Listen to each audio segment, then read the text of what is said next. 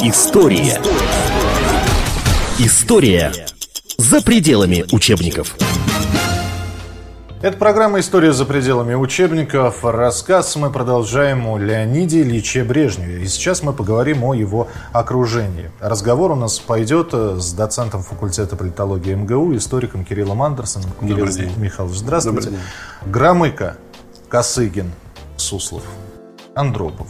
Ну, наверное, самые знаковые я перечислил фигуры. Ну, еще был Подгорный. Под-. Никита, Никита Подгорный, да. Да. Насколько это окружение зависело от прихоти Леонида Ильича Брежнева и насколько он зависел от них? Во-первых, э, Брежнев был человек, э, ну, скажем так, бесконфликтный или, по крайней мере, стремящийся э, быть на хороших отношениях, хороших отношениях со всеми. А, друзья, еще Фурцеву забыли. Как? Фурцева, да, Екатерину да. Фурцеву. Ну, она начала свою карьеру при, При Хрущеве, а те, кто начал при Хрущеве, за редким исключением, они были все-таки довольно быстро отправлены в отставку. За исключением тех, кто выдвинул и поддержал, и привел к власти Брежнева. Брежнев был бесконфликтен, э, не любил ссор. э, Это устраивало его э, приближение, окружение. А В общем-то, сказать, что кто-то из членов Политбюро влиял на него, трудно. Интересно, что между членами Политбюро и между руководством партийным шла обычная канцелярская борьба. То есть каждый хотел, чтобы его отдел был самым лучшим, чтобы его направление было самым лучшим. А Это обычная борьба компетенциями, чиновничья борьба, бюрократическая борьба, То есть аппаратная борьба. не было такого, меня, меня, меня, на меня сегодня э, Брежнев не посмотрел три раза, значит, я в опале. Э, Как это было при Сталине, да? Нет, Если ну, Сталин не нет, ну, налил, нет, не ну что, ну что вы, нет. Это чиновники знают, когда надо показаться. А Есть такое понятие, еще идет с 18 века, войти в случай. А вот подвернулся случай, ты можешь им воспользоваться, можешь не воспользоваться. Это твое дело, но ты э, платишь потом за все сам. А, собственно говоря, в свое время Хрущев вошел в случай, познакомившись с Надеждой Аллилуевой. В свое время Брежнев вошел в случай, сблизившись, попавшись на глаза, его заметил Брежнев. В свое время... Ну, Сталин. э, Сталин, да. Сталин сказал, Да. молодцы ваши на концерте. Да, да, но, ну как? но опять-таки это пошло с- немножко с подачи еще Хрущева. А позже таким же образом войдет случай э, э, Горбачев, которого э, пригласят секретарем, причем вот тоже это где-то попадалось мне в чьих-то воспоминаниях, когда его пригласили в Москву, он был тогда секретарем Ставропольского обкома, значит, он в этот день гулял на какой-то вечеринке у своего приятеля на день рождения. Его с трудом нашли. А в принципе, если бы его не нашли, там был уже на готове второй кандидат, его бы представили. Ну, вовремя нашли Горбачева, он вовремя прилетел. То есть войти в случай. А, И для этого надо, ну, скажем так, вовремя показаться на глаза, еще каким-то образом зафиксировать свое почтение. Например, а, восхождение Эдуарда Амвросовича Шеварнадзе, по крайней мере, уже на уровне Политбюро, в Москву, сюда уже со всеми, э, на все его выс- высочайшие посты, связано, на мой взгляд, с его литературным дарованием. Когда он был еще секретарем Компартии Грузии, на 19-м, по-моему, съезде, я не помню номер съезда Компартии Грузии, его э, доклад, который в печатном виде э, где-то страниц 50-60, значит, где-то треть это ода Брежневу. Причем, ну, чувствуется влияние «Тысячи одной ночи». Ну, э, я знаю, Шахрезада отдыхает. а зная грузинские тосты, Да. Да. Да, да. Это- это было Вот, то есть, тостом понимаете, просто. вот у него э, такой вот, э, ну, немножко напоминает стилистику Макиавелли, там кто тоже к своим врагам относился очень почтительно. То есть у Шеварнадзе идет так. Я, ну, скажем так, не могу, я человек правди- правда- правдивый, правдолюб, и поэтому я не могу врать вам, вы гениальны, вы, ну, такая скромная надо, если не видели, пересмотрите э, спектакль театра «Современник. Новое платье короля» или э, «Новая сказка о голом короле». Вот там Разрешите, Ваше Величество, по-стариковски, по-честному скажу, вы гений. Ну, вот примерно из этой серии. Вот. А проблема с э, брежневскими временами в том, что э, многие источники недоступны. А, Хотя, скажем, э, стена, заседания Политбюро, они стенографировались, в отличие от сталинских э, времен. Во времена Сталина заседания Политбюро, как правило, нет. В закрытом режиме, да? Не в этом дело. Э, Во времена Сталина появилась очень хорошая рекомендация. Если думаешь, то не говори. Если говоришь, то не пиши. Если пишешь, то не подписывайся. Если подписался, то не удивляйся. Вот. А поэтому для того, чтобы было свободное обсуждение, протоколы не вели, стенограммы не вели. За очень редким случаем, когда надо было зафиксировать, что, скажем, правую оппозицию я осуждаю, левую я осуждаю, и это должно быть фиксировано, потому что потом ты не отвертишься, что ты был в стороне. Во времена Брежнева тоже далеко не все протоколировалось, не все заносилось. А, И поэтому воссоздать ход работы Политбюро, отношения э, Политбюро можно только по воспоминаниям, которые, как правило, бывают, ну, скажем так, э, не всегда достоверны. Есть э, очень интересная книга, она, правда, связана с более поздним периодом. Это э, рабочие дневники Анатолия Чернеева, который будет одним из первых помощников э, Горбачева, но начинал еще при Брежневе. А, Это толстенная книга, 900 страниц. А, И там вот эта вся аппаратная интрига, аппаратная круговерть настолько интересно прописана, как один отдел, скажем, отдел Пономареву, международный отдел, борется с отделом пропаганды, как пытается э, противостоять Сусову, как там другие. То есть идет обычная, рутинная аппаратная борьба, которая должен показать весь- вещи у настоящего чиновника. Показать, что его отдел самый важный, самый главный. Значит, поэтому он готов взять на себя э, исполнение самых важных ответственных заданий, но при условии, что он будет контролировать, отвечать и делать будет кто-то другой. У меня вопрос. Я напомню, Кирилл Андерсон. У нас сегодня э, мы говорим о Брежневе, о, о- его ближайшем окружении. Чехословакия, 68-й. Войцех Ярузельский, Польша, да? А, Движение «Солидарность», э, Лех Валенса и Но прочее. это чуть позже. да. Афганистан, 79-й Девятый год. год, да. Это, это я сейчас про внешнюю политику уже говорю. М, Диссиденты. Огромные толпы перед Авиром, желающих уехать э, в Израиль. Достаточное количество актеров, которые покинули нашу страну с открытием границ. Начало вещания «Голоса э, Америки» и «Радио Свобода». Такое ощущение, что Брежнев ничего не знал. Вот, вот, то есть у нас все хорошо, надои повышены, э, кукуруза, ну не кукуруза, пшеница взошла, да, и, Она, и не, она не всходила. Ну, не всходила. закупали. программа «Время говорит», что взошла, значит Взошла, взошла. да. Вот, и комбайнеры радуются, а, а, значит, ну, вот Урен- Уренгой Помара Ужгород строят. Брежнев вообще знал или, или тот же Громыко отвечает? Мистер Нет его прозвали? Мистер да? нет, да. А, Громыко знал, но, в общем-то, знал больше э, гипотетически, потому что, будучи дипломатом уже много-много лет, а, он все-таки значительную часть своей жизни провел больше за границей, чем в Советском Союзе, поэтому а, реалии Советского Союза для него были иногда э, в диковинку.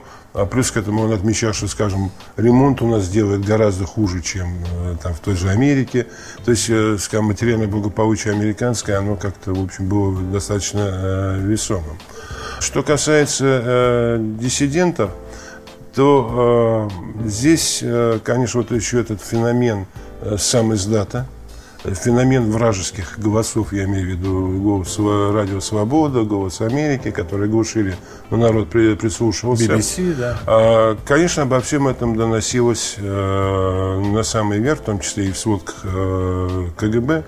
А, Но, э, в общем-то, видимо, по складу характера Брежнев не был склонен принимать какие-то жесткие э, решения, тем более, что, э, ну, не могу сказать, что это ястребы и голуби, а, но были члены Политбюро более миролюбивые и более умеренные, и были те, которые настаивали на каких-то жестких мерах. А кто из них кто? А Жестким это, как правило, был Андропов. Андропов. Андропов был очень жесткий человек, и, в общем Стихи писал. Стихи писал, Мавзудун писал, Сталин писал, Ленин не писал. Ленин стихи. не И писал. поэзию вообще А не может любил. писал, да? Нет, нет, нет. Да не получалось. Нет, он в детстве рисовал неплохо, а потом забыл эти э, начатки.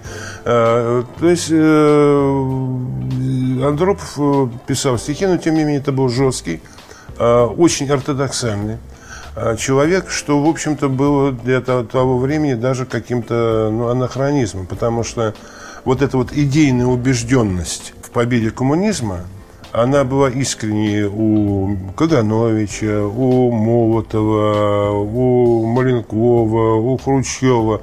Ко временам э, Брежнева вот эта идеологическая составляющая была важна постольку, поскольку она ограждала устои государства. Ну, учитывая, что э, появились плакаты того времени не мы идем к коммунизму, а наша цель коммунизм, а когда мы этой цели достигнем, не совсем понятно, Да. но наша цель. Наша цель. Ну, где-то она там далеко. И уже мышление идет такое, ну, скажем так, хозяйственно-государственное, э, которое включает элементы внутренней политики, экономическая политика, само собой, но это отдельная тема, и внешняя политика, укрепление позиции на, на этом шарике. Да? Отсюда и втягивание в различные э, конфликты. Ангола, Вьетнам, потом еще будет, э, скажем, Сомали и Эфиопия, где мы займем сторону Эфиопии, отказавшись от давнего своего союзника Бара и сомалийской компартии. Э, То же самое Египет. А, Причем э, вот это... Да, израильскую военщину. А, мы- израильскую военщину. А причем и вот это втягивание идет по двум направлениям. Во-первых, э, это как бы распространение влияния Советского Союза как, как сверхдержавы. Есть две сверхдержавы, между ними идет борьба. Борьба за рынок, если хотите, борьба за влияние. Да? А американцы иногда поощряют.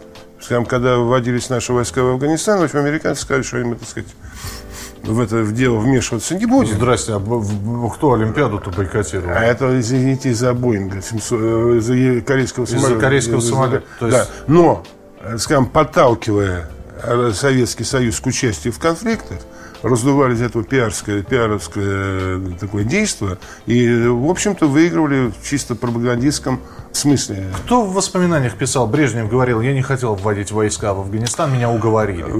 Значит, бр- действительно уговаривали на протяжении нескольких месяцев. Уговаривал то же самое Амин, которого потом э, благополучно и э, изничтожили. Были против, был Косыгин был против, э, был против э, Громыка, за был э, Устинов. э, Суслов. Суслов даже как-то не очень даже. Андропов. В конечном счете Андропов тоже изменил позицию. А, Были против, Устинов был за, но, в общем-то, в целом военные были против. Ну, планировалось поначалу, что туда пошлют таджиков, узбеков, которые как бы смешаются с местным населением и будут носить не, не советскую форму, а афганскую. Но поскольку таджики и узбеки не захотели воевать с афганскими таджиками и узбеками, а, их заменили на контингент, состоявший в основном из э, славянских, в общем-то, не среднеазиатских народов. Это была, в общем-то, большая ошибка, конечно, по большому счету. А, Но там сыграли на словах а, коммунизм, угрозе Америки, потому что боялись, что Амин продастся американцам. Американцы, в общем-то, тоже на этом сыграли. Слушай, То ну посыл-то был в Афганистане хороший. Строили школы, делали дороги, да, ведь э, огромное количество э, солдат, э, ну, стройбата было отправлено Ну, туда. да. Вот. Ну да, зачищали от, душманов э, их э, Вы понимаете, там беда, беда, беда в том, что там каждый дыхканин был одновременно и душманом. То есть днем работал на своей грядке, вечером ходил ставить мины, получая за это определенное вознаграждение. Вот.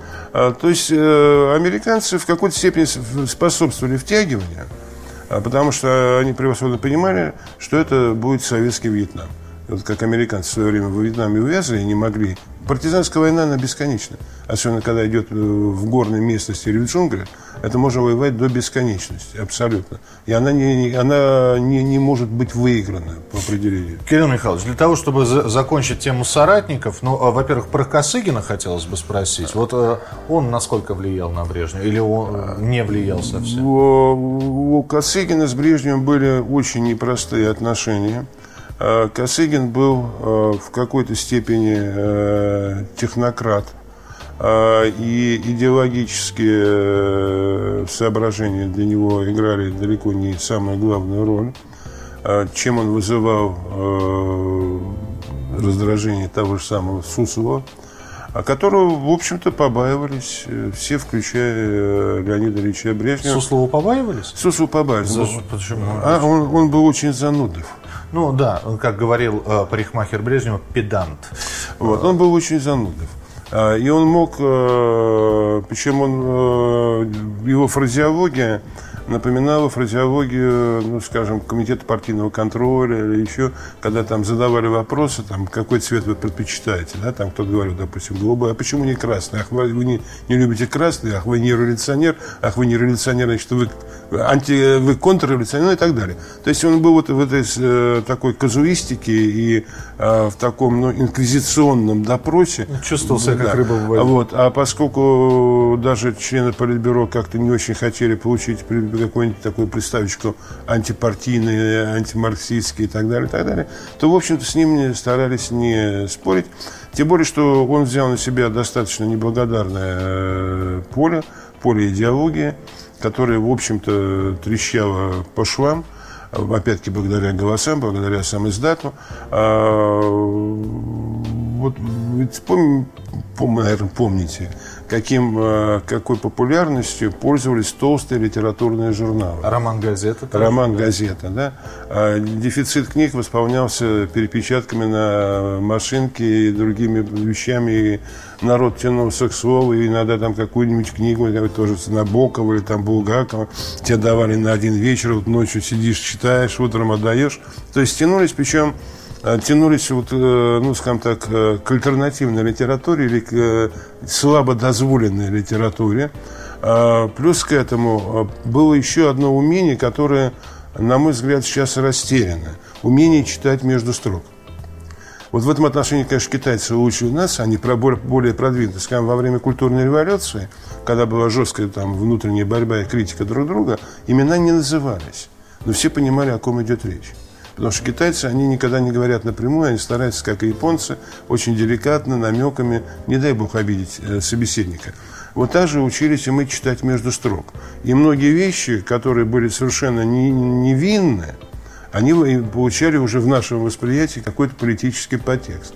То есть э, идеология была, э, ну, ее держали, но, в общем-то, уже настолько стало массовым это движение читающей публики, которое смыкалось с диссидентским движением, что, э, в общем-то, бороться с этим было сложно.